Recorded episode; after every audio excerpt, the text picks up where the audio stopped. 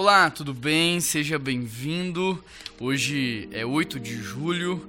Bom dia para você que acordou agora. Bom dia. Hoje é sábado e é um dia especial, é um dia de trabalho, encontrar os amigos, é o meio do final de semana, né? Amanhã é domingo e eu queria aumentar sua expectativa em relação a tudo que você vai viver. Aonde é que você vai passar o seu domingo? Escolha passar no melhor lugar de todos que é em uma igreja, celebrando aquele que vive, reina e em breve voltará. O texto de hoje diz: Se alguém se recusa a ouvir a lei, até as suas orações serão detestáveis. Provérbios 28, verso 9.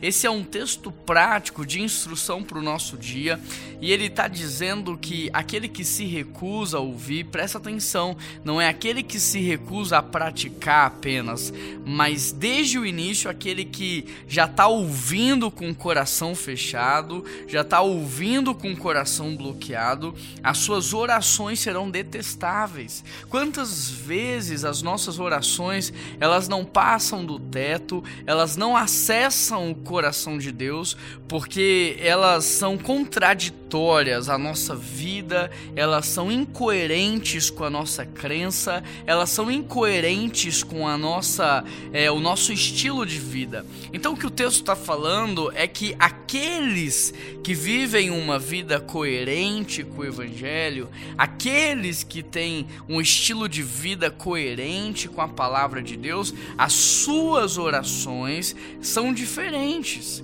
Mas aqueles que recusam ouvir, recusam praticar, recusam aplicar, as suas orações elas são detestáveis. Hoje será que a sua oração tem acessado o coração de Deus?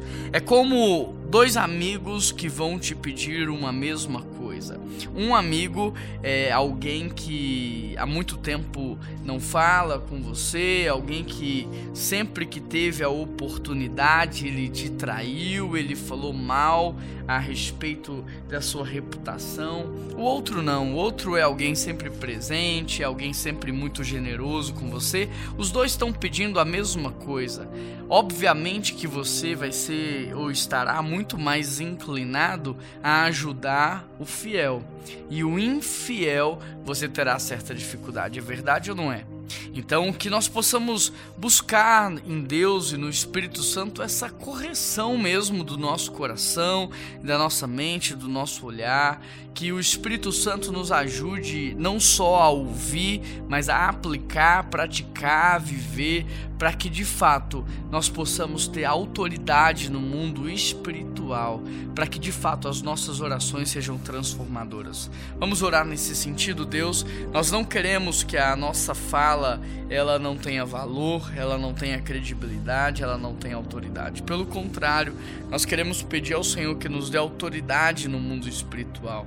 E para isso, Deus, ajusta o nosso coração, o nosso olhar, nos perdoe dos nossos pecados, nos ajude a viver uma vida coerente com a tua palavra, nos dê um coração quebrantado, Pai, para que de fato nós tenhamos autoridade no mundo espiritual. Obrigado pelo dia de hoje e desde já nós te agradecemos pelo domingo que nós vamos viver na tua presença. E é em nome de Jesus que nós oramos. Amém.